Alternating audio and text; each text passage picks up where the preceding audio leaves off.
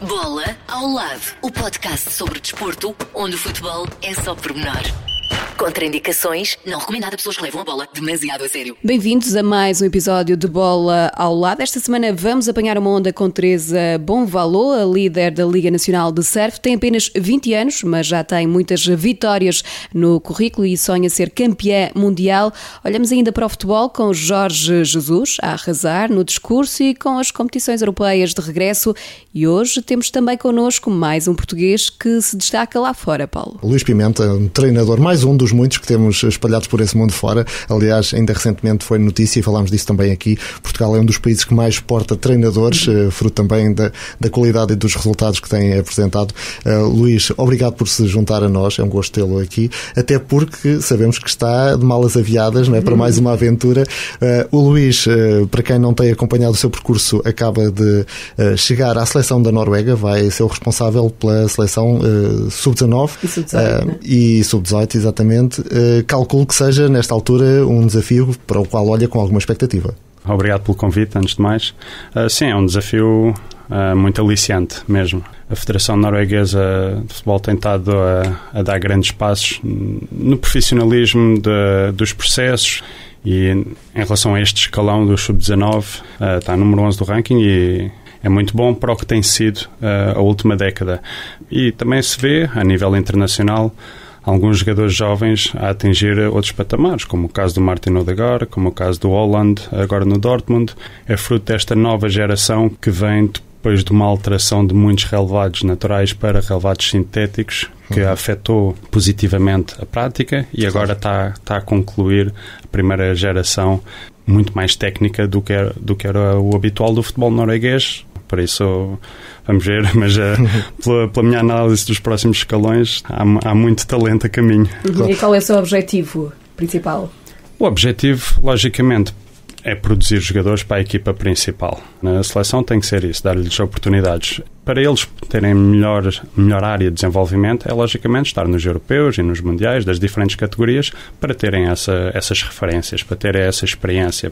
Mas o objetivo principal é desenvolver os jogadores para um dia estarem ao nível de representar a seleção A. Há o europeu no próximo ano, na Roménia, se, se o contexto atual o permitir, uhum. não é? Uh, mas, mas pronto, e a qualificação começa já, começa já em outubro por isso há, há pouco tempo claro. de, de, preparação. E isto para quem nos ouve pode parecer estranho, porque o trabalho selecionador implica acompanhar as equipas, conhecer os jovens, e não, e não estamos a falar das equipas principais, onde os jogadores estão mais ou menos na televisão, nos jornais, etc. Mas eh, isto, o Luís chega ali não é, não cai ali de paraquedas, já tem um conhecimento do futebol também da Noruega, o que ajuda, se calhar, um bocadinho no seu trabalho, não é? Sim, eu fui viver para a Noruega em 2011. Uh, eh, entretanto, já estive noutros países, mas a minha base foi sempre Oslo. Uh, entretanto, fiz a minha vida lá e aquela é a minha base. Por isso tenho um bom conhecimento do futebol norueguês, sem dúvida. Uh, e como é que é o futebol norueguês? É completamente o oposto da reputação, pelo menos da reputação em. Portugal, que imaginam que é um futebol muito direto, muito agressivo, de duelos, uhum. de, tem nada a ver. é um futebol muito mais uh, soft do que, do que cá em Portugal. Uh, e, e, lá está. É uma, mas também espelha um pouco a, sociedade norueguesa. Uhum. É, Nota-se, uh, os jogadores são muito mais protegidos pelos árbitros, por isso não há assim aqueles duelos tão fortes. Isso mudou lá está, nestes últimos 20 anos. Mas é um futebol técnico, é um futebol atrativo. Depende muito também. A Noruega é um país enorme, é? uhum. geograficamente. E, e, a cultura das diferentes regiões também afeta muito. Há regiões claramente mais batalhadoras, mais, e, há, e há clubes com, com uma cultura mesmo de futebol de passe curto, de combinações rápidas, uhum. futebol ofensivo. Por isso há uma heterogeneidade dentro da, da primeira e segunda divisão uh, no estilo de futebol, uma, uma heterogeneidade muito grande. Isso estende-se aos adeptos uh, ou não ligam muito ao futebol? Temos estádios cheios? Como é que é? Porque se calhar é isso que dizia atrás, aquilo que, a ideia que nós temos cá é que o futebol não é muito uma coisa da, da Noruega, não é? Hum. Não é... é... o segundo desporto mais visto lá. O, o primeiro será sempre o ski de fundo. Uhum. Literalmente ganham tudo. é, no, nos Jogos Olímpicos de Inverno, é aquilo, o país para. É. Uhum. Uh, agora o futebol, é, eles adoram e, uh, e, culturalmente há uma ligação muito forte ao futebol inglês, uh, isto já vem dos anos 90, onde eles tinham muitos jogadores a, a jogar uh, em grandes clubes em Inglaterra. Aliás, o Manchester United chegou a ter uma dupla de centrais titular norueguesa. e isso faz com que na Noruega sigam muito o futebol inglês e tentem transferir certo. Hoje em dia mudar um pouco a ideia não vamos criar vamos tentar criar o nosso produto mais mais adequado à nossa realidade uh, e os adeptos ainda estão muito divididos. Há, há uns que só seguem o futebol inglês há outros que só seguem o futebol norueguês porque querem é o produto deles a ficar melhor depois há outros que gosto de futebol e, que seguem os dois. Não é? Já voltamos à conversa com Luís Pimenta. Vamos agora falar de outro treinador que esteve em destaque esta semana. Jorge Jesus foi apresentado com pompa e circunstância como treinador do Benfica. Assinou contrato válido por duas épocas, só queria uma temporada, mas o presidente do Benfica lá o convenceu. E JJ deixou claro que quer colocar a equipa a jogar muito futebol. Vamos fazer uma grande equipa, não tenho dúvida nenhuma disso, que vamos fazer uma grande equipa e vamos arrasar. Claro que não direi que o Benfica tem que, ganhar, tem que jogar o dobro, porque se não jogar o dobro, a gente volta a não ganhar. Não é? Foi o que aconteceu este ano. E a estrutura do futebol, comandada pelo Presidente, de certeza que vai reunir um leque de jogadores com os que cá estão, que vamos fazer uma grande equipa e não vamos jogar o dobro, vamos jogar o triplo. Jorge Jesus, eh, já sabe, tem o ego sempre lá em cima, mas não esquece a importância de alguns dos clubes por onde passou. Hoje no mundo eu sou muito conhecido. Agradeço a quem? Benfica. Agradeço a quem? Flamengo. Mas também pela minha capacidade de trabalho. Quando eu cheguei lá no outro lado do Atlântico, ninguém acreditava em mim e não eram 7 milhões, eram 50 milhões. E quando eu saí de lá, eles choraram por mim. É isso que eu vou tentar fazer no Benfica. Jorge Jesus, a ser Jorge Jesus, entretanto, já está definido o pontapé de saída das competições profissionais de futebol. A Primeira Liga arranca no fim de semana de 20 de setembro. A Segunda Liga começa uma semana antes, a 13 de setembro. O calendário da próxima época, esse, só vai ser conhecido a 28 de agosto. Antes disso, há competições europeias, Paulo. A final a 8 da Liga dos Campeões será em Lisboa Lisboa, já sabem, entre 12 e 23 de agosto. Já a fase final da Liga Europa tem lugar na Alemanha, vai acontecer entre os dias 10 e 21 deste mês. Voltamos à conversa com Luís Pimenta, selecionador nacional de sub-19 da Noruega. Já aqui nos falou de como é que os noruegueses vivem o futebol. No que toca ao futebol português, conhecem ou só os grandes craques? Conhecem, conhecem. O futebol português tem, tem logicamente um impacto muito bom a nível mundial e a nível europeu, não é? E, uh, conhecem os, os, treinadores, conhecem muitos dos jogadores, conhecem os clubes, sobretudo os grandes, não é? Mas não, o futebol português é muito bem visto e respeitado e depois quando falamos a nível de seleções, Portugal tem feito um trabalho fantástico no, nos diferentes escalões. Uhum e isso não passa despercebido, não é? Porque... e em relação à cultura da Noruega, foi uma adaptação fácil quando foi para lá? Ou identifica-se com a cultura? Como é que foi esse processo todo? Bem, o identificar, não é? Uma pessoa quando passa nove anos é vai, vai absorvendo Sim. voluntariamente ou não. um, mas gosto muito do país, gosto muito da maneira de ser das pessoas. É um país muito organizado, é um país muito respeitador. Só, só para dar aqui um exemplo, eu lembro-me no primeiro ano houve uma proposta para baixarem os impostos. E uh, foram as pessoas que foram à rua dizer: Não, isto não, não, não é para baixar mais impostos. Não, porque, tá, porque vêem para onde é que vai. Sim, né? sim, sim, claro. Há transparência. Claro. Exatamente. Sim, é um sistema educativo muito bom, um sistema de saúde muito bom. E eles, não, nós estamos contentes uhum. com o que está acontecendo. Isso acontecer cá, não sei bem, não sei bem quanto tempo vai durar, mas já vimos lá chegar. Mas é, foi um choque em algumas coisas, mas um choque muito pela positiva.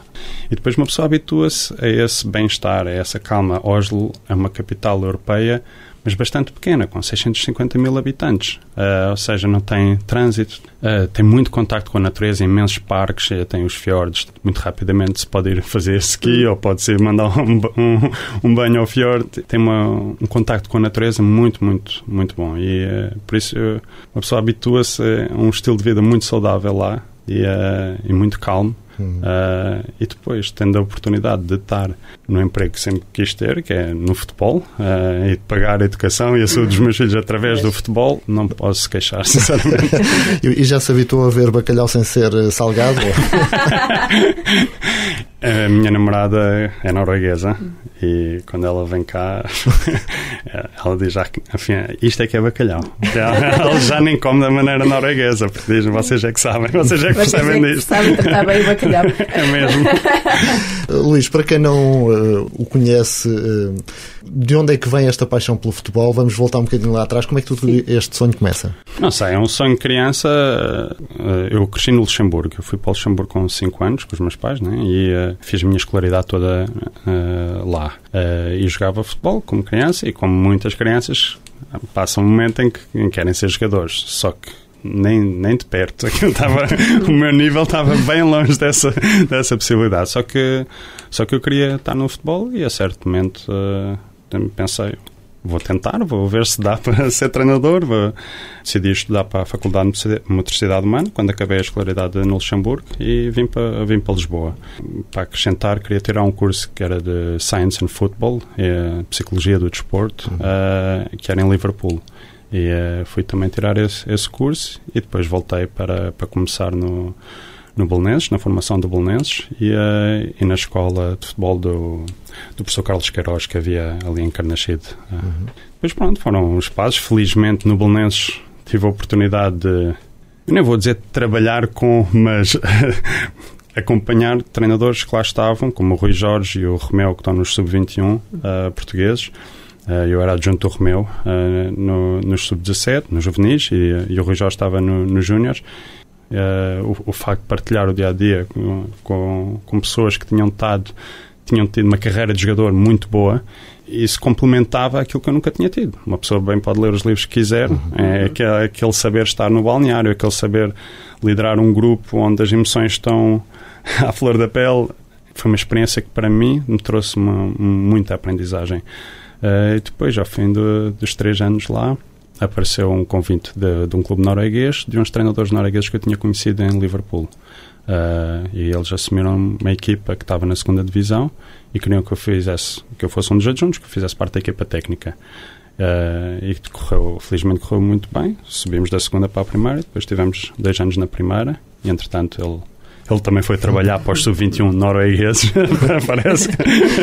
e, uh, e, pronto, e depois recebi um convite de um, do Kongsvinger, um clube norueguês que nos anos 90 estava na, na primeira divisão, teve acho que foram 17 anos seguidos, só que entretanto teve uns problemas financeiros e estava no terceiro escalão. E uh, queriam voltar. E eu, como fui para lá para trabalhar com esse treinador, mas entretanto ele tinha ido para a seleção, eu estava assim um bocadinho, o que é que eu faço agora? O clube onde eu estava estava bem, mas já não estava com o treinador uhum. com quem tinha feito esta mudança e decidi assumir. Não queria assumir tão, tão cedo, mas, mas decidi fazê-lo, uh, mais por falta de opções. E achei que poderia ser uma, uma boa aprendizagem. Uh, felizmente correu bem, né? passámos da terceira para a segunda divisão, fomos campeões no primeiro ano e depois no segundo, quando nos pediram para sobreviver na segunda divisão, o primeiro ano para estabilizar, fomos ao playoff de subida para a primeira divisão e fomos à final da taça. E uh, pronto, isso foi lá, foi um grande. Com o Rosenborg. Com o Rosenborg. Não vamos falar do resultado. Mas chegar ali já foi uma é grande aventura, foi uma grande aventura. Sim, foi, foi fantástico. E mesmo a meia final, a meia final jogamos contra o Stromsgodset, que é uma equipa da primeira divisão, uma equipa que tinha jogado sete meias finais de taça e ganho todas o Kongzinger tinha jogado quatro meias finais, tinha perdido todas. e fomos jogar fora essa meia final e uh, para dizer assim, quem pôs dinheiro no Kongzinger teve um dia muito bom. Fez um bom lucro, porque as odds estavam complet completamente. Nova pausa nesta conversa com Luís Pimenta para olharmos agora as outras modalidades, além do futebol, e para isso contamos com a habitual ajuda da Sandra Braga Fernandes. Extra bola. Porque nem tudo gira à volta do futebol. Em Espanha, o ciclista João Almeida terminou a volta a Burgos no pódio, ficou na terceira posição a 1 minuto e 12 segundos do vencedor, o belga Remco Evenepoel. Por cá, o Conselho de Paredes recebe o Campeonato Nacional de Estrada de 14 a 16 de agosto. O programa agrega provas de contrarrelógio e de fundo para corredores de elite e sub-23 masculinos, além do contrarrelógio de paraciclismo. Os surfistas Vasco Ribeiro e Teresa Bonvaló venceram o Sintra Pro, a terceira etapa da Liga Portuguesa de Surf, que decorreu na Praia Grande. Apesar de derrotado na final, Afonso Antunes saiu de Sintra na liderança isolada do quadro masculino, quando faltam discutir duas etapas, a do Porto e Cascais. Já o quadro feminino é liderado por Teresa Bonvaló, bicampeã nacional. Do mar, voltamos à estrada com o Rally Vinho da Madeira a decorrer até sábado, 8 de agosto. É a terceira prova do Campeonato de Portugal de Rallys. Armindo Araújo lidera esta desta competição. No MotoGP, Miguel Oliveira tenta a redenção no Grande Prémio da República Checa, terceira prova do Mundial de Velocidade de Motociclismo. O piloto português que abandonou a última prova em Espanha devido a uma queda na primeira curva. A próxima corrida é então no domingo na República Checa. Oliveira ocupa a 13 terceira posição do Mundial, que é liderado pelo francês Fábio Quartararo. Os destaques das modalidades. Esta semana, agora retomamos a conversa com Luís Pimenta, o novo selecionador de sub-19 da Noruega. Ele que também já passou pela Suécia e que acabou por ser campeão na Letónia, apesar da passagem por Riga ter sido curta, Luís. Eu saí do Kongzinho, lá a época acaba em dezembro. A época é, é de janeiro a dezembro. Eh, o calendário é diferente na, na Noruega. Entretanto, 2017 estive parado, vim a Portugal, tirei o, o EFA Pro e, uh, e em 2018 assumi num clube da primeira divisão na Suécia. Estive lá nove meses uh, e depois, no início de 2020, uh, eh, recebi o convite do, do campeão da Letónia. O campeonato letão tem um nível baixo. Contudo, fiz uma análise mais aprofundada que consegui e realmente tinha um plantel muito bom. E o objetivo era, claro, voltar a ganhar o campeonato e a taça, como eles tinham ganho, e uh, tentar passar o máximo de rondas possíveis na qualificação para a Liga dos Campeões ou, ou depois na, da Liga Europa. Uh, e isso foi um atrativo muito grande, uh, poder estar nas competições europeias. Não, é? não pensava ter essa oportunidade uhum. assim cedo e isso foi um atrativo muito grande. Infelizmente, ao fim de dois meses, virei para o Gonçalo e para o Miguel, os meus adjuntos portugueses, e, uh, e fizemos as malas e fomos embora porque ainda os pagamentos ainda nada tinha aparecido e lá está, uma pessoa habitua-se mal na Noruega, não é? Porque, porque nunca falharam um dia, né? é, é, aquilo é, é, certinho, certinho. Por isso, uma pessoa depois chega à Letónia, está muito contente com o contrato, com as condições de trabalho, tudo bem, mas ao fim de dois meses o prémio de assinatura ainda não tinha pingado, então não, não, não, não vou para a Letónia para fazer voluntariado. Eu para outra viagem. claro. O, o Luís foi, uh, vemos uh, textos em revistas da especialidade que uh, falavam de si como um dos, dos mais, mais, promissores, treinadores para o futuro. Falava desse clube da Suécia onde houve alguns problemas. sempre tentaram ali fazer-lhe a folha. É conhecido o comunicado que o Luís emitiu na altura.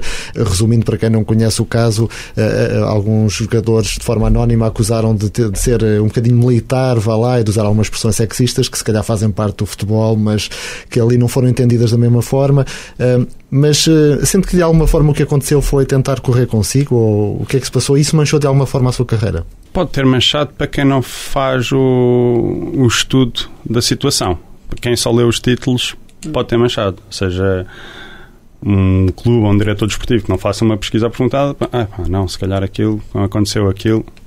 Quem faz a pesquisa, e lá está, tive a sorte da Federação Norueguesa de ser muito profissional nisto, ter e pesquisar e falar com as pessoas. E, e, a realidade do que aconteceu não foram um grupo de jogadores, foi um jogador que tinha acabado de ser dispensado pelo clube e, e pensava que tinha sido uma decisão minha. Ele foi dispensado por problemas disciplinares e foi decisão do clube. Ele pensava que tinha sido uma decisão puramente minha. E foi dar uma entrevista anónima uh, a acusar-me de tudo e mais alguma coisa. Aquilo é, é impossível uma pessoa defender-se de tantas acusações numa página. É, foi disparar para todo lado, alguma bala de acertar. e, uh, e não é fácil porque quando há muitos episódios é, dentro daquela entrevista que nunca aconteceram, como é que uma pessoa prova uma coisa que. Não existe. Não exatamente, que é, que é completamente inventado. É, é, fácil de acusar assim, mas é, é impossível uma pessoa defender. Uh, contudo, o clube fez uma investigação, foram entrevistadas mais de 50 pessoas no clube, na administração, os jogadores, né, o pessoal que trabalha no estádio, zero acusações zero acusações. E, uh, e o diretor desportivo saiu em protesto porque, entretanto, o clube já tinha decidido não, porque aquilo, a nível de mídia, ganhou um impacto forte e, uh, e o clube, e com, com, a pressão dos sponsors, decidiu não, vamos, vamos acabar agora. E o diretor desportivo saiu em protesto com isso, uh, porque estávamos a atingir os objetivos. Uh, nós tínhamos assinado por quatro anos. O objetivo no primeiro. A equipa tinha acabado de subir à primeira divisão. Uh, o objetivo era manter. Só uma vez na história do clube, o clube tinha mantido na primeira divisão e tinha ficado em 12 lugar. Nós, nesse momento, estamos a um ponto do 12 lugar. Estamos a falar do recorde do clube. Num, num contrato de quatro anos, no primeiro ano, estamos a um ponto do recorde do clube. Uh, por isso, o diretor desportivo achou que a maneira como foi, como foi feita a coisa foi completamente errada. Uh, tomar decisões, ainda a investigação ia a meio e isso, e saiu em protesto. Uh, e pronto, e eu recebi, eu recebi a indenização toda que tinha a receber e há coisas que uma pessoa não pode controlar. Claro. mas felizmente houve pessoas que vieram, que vieram defender a público e quando é o diretor desportivo que teve em todos os treinos, uhum. todos, os, todos os jogos, todas as palestras, ele estava sempre muito presente, é, é a melhor defesa que eu posso ter. Por isso, quando há, quando há depois, uh, neste caso, a Federação Norueguesa a fazer, a ir ver realmente os fatos e não só olhar para um artigo. A coisa torna-se mais fácil. Não é? E já vamos continuar a conversar e a falar concretamente do próximo desafio do Luís Pimenta. Agora vamos eh, até ao surf. A Catarina esteve à conversa com a Teresa Bonvalo. Teresa, lideras nesta altura a Liga Mel Surf, uh, tem corrido bem, não é? Depois de uma paragem por causa da Covid-19, tem corrido bem este arranque? Sim, foi. Estivemos parados, tive dois meses fora d'água devido a isto, estamos a passar. Uh, e as competições também, há muito poucas competições a acontecer e o, a única coisa que nós temos, estamos a ter realmente é aqui a Liga Mel Surf, que é um privilégio poder estar a competir nessas alturas eu sou uh, surfista profissional, faço vida competições e isso é, é o meu trabalho. Uh, e adoro competir e poder estar a competir cá em Portugal mesmo nestas circunstâncias todas, mas tudo com segurança, é incrível e estou mais feliz também de estar a tudo a correr bem e a conseguir mostrar o meu surf. Tenho estado a treinar imenso desde que a, a passou a quarentena e limar certas arestas que normalmente, tanto a correr de um lado para o outro, não temos tanto tempo por isso estou a tentar aproveitar isto da melhor forma e tentar olhar para o lado não tão negativo e mais para o lado positivo. Uhum. E também o lado positivo é que estás a liderar esta liga. Quais são os objetivos, eh, tendo em conta que faltam duas etapas, não é? Sim, nós, nós mulheres temos uma etapa a mais que é em Aveiro, que é só para nós mulheres. Uh, por isso temos ainda mais três. Hum. Uma descartamos, Uh, mas sim, ainda falta bastante, ainda temos várias provas daqui para a frente, tudo pode mudar, mas o objetivo é sempre o mesmo, é tentar divertir-me ao máximo e dar uma melhor e vir com a vitória. Tenho estado a tentar fazer isso da melhor forma, tentar mostrar bom surf, que acaba por ser das coisas mais importantes. O resto acaba por vir como uma consequência do, dos objetivos que eu traço de querer mostrar bom surf, step by step, e claro que vou para, para as competições com a ambição de trazer a vitória para casa. Eu sou super competitiva e adoro assim mini challenges. E pronto, é, acaba por ser um pouco isso. Uh, sendo que ainda és muito jovem, mas já tens essa competição muito forte e é importante ser também, obviamente, competitiva. Uh, para trás também tens um percurso já bastante vitorioso, não é? Tão jovem, mas já bastante vitorioso. Sim, fui traçando certos objetivos ao longo dos anos, tanto que agora estou muito mais focada lá fora e o que é para me qualificar para a WCT. Este ano, como tudo foi parado e só temos agora esta competição, porque não voltar uh, a focar mais aqui? Mas sim, é, acho que é tudo tem, tudo tem o seu tempo. Já fui campeã nacional há uns anos, os anos seguintes fui campeã europeia. Depois os objetivos foram sempre crescendo, sempre crescendo mas um dos meus sonhos e objetivos desde que eu comecei a surfar, uh, e esse está bem claro desde sempre, que era qualificar-me para o WCT e ser campeão do mundo. Na altura até dizia que queria ser uh, o Kelly Slater em versão feminina. Por isso, sim, esse, esse, é o objetivo principal e é o objetivo que eu tenho sempre em mente e poder estar depois a competir, quer esteja cá, quer esteja lá e tentar melhorar, tentar aprender a competir ainda melhor, a aprender com os meus erros, acaba por eh, fazer uma melhor surfista e uma surfista mais completa para que depois, na altura que eu estiver mais preparada para tudo correr bem lá fora, e qualificámos realmente. Podemos ter aqui uma futura campeã mundial, não é? Esse é o objetivo, trabalho para isso, com esse objetivo em mente. Eh, como é que vês a modalidade em Portugal, o surf, tem crescido ao longo do, dos anos, não é? Dos últimos anos, até o próprio Kikas tem levado o nome uh, do surf português além a fronteiras. Como é que vês a evolução da modalidade cá em Portugal? Tem estado a crescer imenso. Lembro-me quando comecei a surfar já, já faz 10 anos que não havia, não era, não era tão comum. Uh, até me lembro de estar na escola e os meus professores diziam, mas surf, por amor de Deus. Hoje em dia acho que olham de uma maneira diferente e uma, uma maneira com mais respeito e o surf realmente tem estado a crescer imenso. E isso temos de dar uh, os méritos a todas as pessoas que têm estado a fazer força e a, a fazer uh, o certo para que Portugal crescesse imenso Uh, hoje em dia também os estrangeiros olham para Portugal como um grande país de surf, um grande país de altas ondas, com um grande país com altos surfistas. E acho que isso é, é a melhor sensação para um português e portuguesa de sentir que Portugal, por mais pequeno que seja, também é muito bem visto lá fora e cada vez mais havemos ter mais atletas no CT, agora temos o Kikas, tivemos na altura o Saka, que tinha sido o único português entrar. E acho que isto acaba por eh, ser uma coisa boa para Portugal e vou ser muito honesto, eu já viajei imenso e já percorri quase o mundo inteiro e Portugal é mesmo especial. Temos ondas na costa inteira, altas ondas, temos beach breaks, temos ondas grandes, temos point breaks, direitas, esquerdas, temos um pouco de tudo e acho que é um país mesmo muito completo e o surf tem estado a crescer imenso, imenso, imenso. Uhum. E além de Portugal, em que parte do mundo é que gostaste mais de surfar? Uh, eu adoro todos os sítios, cada um tem uma coisa específica, quer na Califórnia adoro surfar em Trestles, uma onda incrível, na Austrália temos direitas incríveis, eu adoro um pouco tudo, adoro viajar e adoro cada sítio também, se não gostasse e é que estava tudo mal. Começaste a surfar há 10 anos, não é? Portanto, com 10 anos de idade. Porquê é que decidiste Sim. escolher o surf? O meu pai sempre esteve muito ligado ao mar, não em surf, mas uh, desportos náuticos. E desde sempre que passávamos o dia todo na praia. E não sei, sempre fui muito ligada à água também. Comecei com o bodyboard um bocadinho antes, assim por brincadeira e chegou uma altura que disse aos meus pais que gostava de experimentar surf, que parecia muito mais divertido e um amigo do meu pai deu uma primeira aula e, e desde aí que nunca mais parei. Entretanto, passaram 10 anos e o sonho de Teresa Bom Valor é ser campeã do mundo.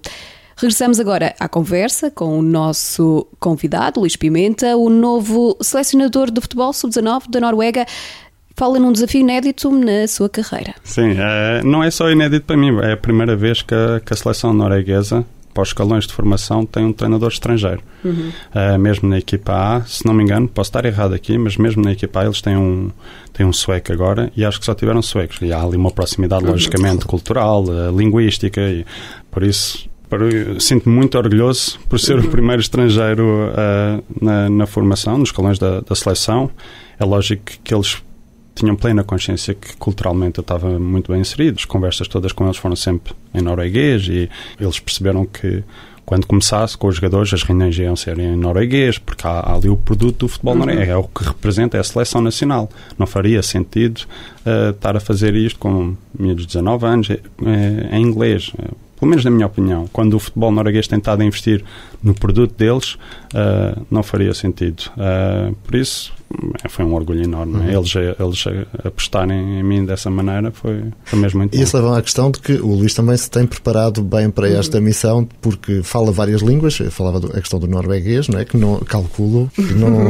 é alguma história caricata com o norueguês. Não deve ser nada fácil. Não, não é, eu sempre tive facilidade para as línguas. Aí hum. tenho, tenho sorte. Eu, eu, quando cresci no Luxemburgo, estava numa escola europeia e aos 18 anos, quando saí de lá, já, já sabia cinco línguas. Porque lá deixam deixavam escolher mais ou menos uh, o currículo é? uhum. na, na, escola. E eu, queria, eu quis aprender muitas línguas e, uh, e lá está, na escola europeia havia miúdos de todas as nacionalidades e os miúdos são esponjas. Os miúdos no, no recreio desenrascam-se e encontram maneira de, de, falar uns com os outros. E vão aprendendo e vão ouvindo.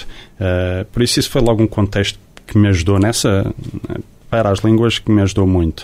Uh, e depois por exemplo, para o norueguês, uma pessoa que já tenha bases de inglês, que já tenha bases Sim. de alemão, quando está a aprender norueguês, vê logo as raízes das palavras, ok, esta palavra vem daqui, esta palavra vem dali, e, e absorve mais rapidamente. Parece que fica, o conhecimento assenta mais rapidamente porque faz logo esses transferes. Uh, por isso achei fácil, para ser sincero, achei, achei fácil aprender o norueguês. Uhum. Sueco também? O sueco é parecido, uh, o sueco é parecido. Uh, contudo, achei muito difícil falar sueco. Porque uma pessoa está com o hum. dicionário norueguês na cabeça e aquilo, as palavras são tão parecidas que automaticamente ia para o norueguês. Por isso eu achei muito difícil pelas línguas serem tão, tão parecidas. parecidas. E é o mesmo caso quando a minha namorada está cá. Aprendeu um bocadinho de espanhol quando estava na escola. Assim, chega cá e depois saca muitas palavras. mesmo. Por isso, é, quando é, há uma proximidade maior, é difícil. Mas depois, pronto, eu dentro das línguas que falo, eu não conto o dinamarquês. Conto tudo se vir um filme em dinamarquês, percebo tudo. Hum. Porquê? Porque é como se fosse um dialeto, um sotaque. Um, uhum. pronto, quando, lá está, quanto mais línguas, mais, uhum. mais abertura para as próximas. Sim, e, e, para quando? O mandarim? Ou oh, já sabe? Uh, não, tenho, tenho que olhar para a agenda, não me parece. não parece agora. Não, mas, mas, tudo o que for com, com. Lá está, caracteres completamente diferentes, não, não, não vou tentar, sinceramente. Mas li que andava dedicado ao italiano, isto é a pensar em outros voos ou não? Não, não, não, nada. Nada, é só mesmo por lá está, uma pessoa sabe português, sabe espanhol, uh, já fui muitas vezes a Itália em férias ou mesmo em trabalho, para torneios de futebol, e realmente uma pessoa se sente, ok, abre o jornal e, uhum. e, e, lê e percebe. Uhum. Uh, lógico, para falar e buscar as palavras é mais difícil, mas uma pessoa sente, ah, isto aqui com um bocadinho de esforço, eu sou muito humilde, na, pelo menos na, nas ambições de carreira, e uh, eu nunca penso, ah, eu quero ir para o futebol italiano. Não, mas é um mercado que se abre. É um mercado uhum. que se abre. Mas era é... isso que lhe ia perguntar. Uhum. Algum campeonato em particular que lhe encha mais as medidas? Enfim, se calhar a Liga Inglesa é, é assim aquele atrativo para qualquer treinador, mas... Quer dizer, eh, nesses grandes voos eh, percebo que muitos treinadores queiram lá estar, logicamente. É uma, uma liga vista em, em todo o mundo e agora eu, eu, eu tenho mais foco em ver jogos do que poderá ser o próximo passo. Ou seja, por ter crescido no Luxemburgo, sempre segui muito as ligas francófonas, a Liga Belga, a Liga Francesa, e, uh, e lá está por falar francês uhum. muito bem. Também sinto que é um, seria um passo muito mais natural, por isso eu vejo muitos jogos da segunda Liga Francesa, da Liga Belga. Sinto que é um passo natural e por isso eu dou mais importância a preparar o próximo passo do que estar a, a sonhar com o último. Também uma pessoa tem, tem, que, tem 24 horas no dia, tem que escolher o que é que vai dar prioridade. É lógico que eu, às vezes, é, iria preferir estar a ver em casa um Manchester United Liverpool do que estar a ver um, um Le Mans Le Havre. mas, mas, a, mas a opção costuma ser Le Mans Le Havre. Uma decisão justa e, por falar em justiça, que melhor pretexto para falar de fair play. Momento Fair Play o espaço mais fofinho deste podcast. E destacamos, claro, Iker Casilhas, que terminou oficialmente a carreira, falou num dia difícil, mas não num dia triste, até porque se sente um felizardo por tudo o que conquistou e, de facto, é grande a lista, Paulo. Uh, não é para menos. Uh, só pela seleção espanhola venceu um campeonato do mundo e dois europeus. Na Liga Espanhola foi campeão cinco vezes, venceu ainda duas taças do Rei, quatro supertaças. Pelo Real Madrid também conquistou três Ligas dos Campeões, um Mundial de Clubes, uma taça intercontinental e duas supertaças europeias. Em Portugal chegou em 2015 para representar o Porto, conquistou apenas um título nacional e uma supertaça. Também acabou por não estar nas conquistas desta temporada devido ao problema de saúde que teve em maio do ano passado, mas ainda assim um, acabou por ter uma bela homenagem na final da Taça de Portugal, com a equipa portista a fazer questão que fosse ele, juntamente com o capitão Danilo, a erguer a Taça de Portugal conquistada frente ao Benfica, um momento uh, notável também uh, e uma bela homenagem ao guardião espanhol que merece de facto todos os elogios. Uhum, exatamente. Um grande momento também de, de fair play da brilhante carreira que teve Iker Casilhas. E agora, Paulo, retomamos a conversa com o Luís Pimenta, treinador de futebol, é o novo selecionador sub-19 da Noruega. De férias em Portugal, juntou-se a nós neste episódio. Vai voltar à, à, Noruega. Quando não está a treinar, naturalmente, como é que é o seu dia a dia? Há, há muitos portugueses por lá, costumam sair, juntar-se. Tem os adjuntos portugueses, já nos disse, mas fora isso. Agora já nem vou ter os adjuntos portugueses. Uhum. Né? A Federação foi muito clara nisso. Queremos uma equipa técnica norueguesa. Uh, e, aliás, porque os, também os dois adjuntos portugueses uh, com, quem, com quem estive, eles não falam norueguês. Por isso aí ia, ia ser mais difícil. Uh, eu, quando vou para um país novo, nunca tive o reflexo de, de procurar a comunidade portuguesa, seja pelo, hum. pelos Facebooks, não, nunca tive uh, esse reflexo, uh, uh, se calhar por também já ter crescido fora de Portugal, e, mas acho que ajuda na adaptação, acelera a adaptação, uma pessoa realmente estar mais com os locais, os locais do, que, do que procurar a comunidade portuguesa e fazer o mesmo estilo de vida português e estar com as pessoas portuguesas. Tipo, uhum. Sempre, portugueses... mais imigrante, não é? Nesse caso. Sinto-me mais norueguês. Sim, não, mas... fazendo esse estilo de vida, mas estou a dizer, procurando os portugueses, estando só com eles. Exatamente. Sente-se mais eh, na pele de imigrante do que. Entretanto, logicamente, com os anos conheci alguns e pronto, já fui convidado a jantar e, e reparo, chego lá e tem a box da televisão a dar os canais portugueses, hum. coisa que eu, que eu nunca fiz. E, e vejo aí um padrão, mas percebo perfeitamente, porque, porque são pessoas que viveram muitos anos em Portugal. Eu saí de Portugal aos 5 anos, não tenho duas recordações de antes dos 5, por isso. e depois estive cá na universidade, depois aquele período das três épocas no Belenenses. Uh, por isso, a associação deles a Portugal é muito mais forte. Por isso e não chega ao futebol isso. português? Sigo, mas não é a minha prioridade. Uhum. Eu tenho que pensar assim: se eu quero ter sucesso no contexto onde estou, tenho que conhecer muito bem o contexto. Ou seja, a minha prioridade primeira é ver os, os jogos. Quando há um jogo de futebol norueguês, pode estar a dar o Sporting, o Benfica, o Porto, o, o Guimarães, o Braga. Não, tenho que ver o do, o do futebol norueguês. Porque é, eu tenho que me especializar no contexto onde, onde estou. Logicamente, é, sou português e gosto de ver, gosto de acompanhar. Hum. Um, mas estou longe de ser um perito, uh, mesmo sequer na primeira divisão portuguesa. Vejo jogos, logicamente, uh, não passa Sim, por aí. Mas além do futebol, há outra modalidade que, que siga ou que goste de praticar? Não. não, é só futebol. Não, não, não praticar é esportes na neve. Ou, não? Sim, não, uh, ski adoro lá. Lá está, quando cresci tive a oportunidade de ir muitas vezes de férias e fazer downhill, mas lá é o ski de fundo mas é cultural e lá está, faz parte da adaptação. E, eh, e quando fui convidado para ir para o chalé, experimentar ski de fundo e treinar, e, uh, aceitei o desafio e adorei. Eu pensava que ia ser muito, mais, muito menos social do que realmente é. Hum, pensei, porque aquilo é muito individual. Uhum só que não, eles fazem aquilo com uma leveza, mesmo as subidas, eles fazem com uma leveza, vão a falar, não é? Leveza a subir é complicado. Por isso eles vão na conversa. Para mim é social porque vou ouvir, agora eu não consigo falar. eu vou ali em esforço total. As primeiras vezes pensava, para que é que eu meti nisto? Exato. Estou aqui a subir. E, e quando uh, trouxe a sua namorada cá, ela não pensou, ah, isto aqui tem tanto sol que se calhar ficávamos por aqui.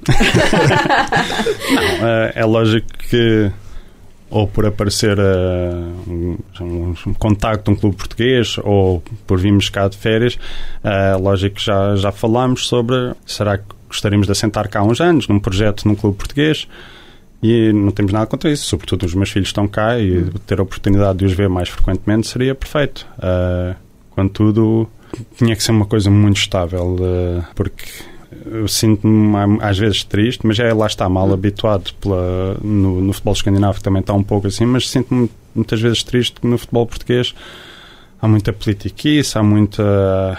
Não sei, eu, eu, eu, tenho muita dificuldade em ligar a televisão em Portugal e ir passando os canais e são uma data de programas ao mesmo tempo com debates a analisar extensivamente todos os minutos do o que o árbitro fez, ou, uhum. ou então o treinador que disse uma palavra não sei, e estão a massacrar. Ah, uhum. Nós temos tanto conhecimento de futebol, nós temos tanto conhecimento tático, nós temos tanto.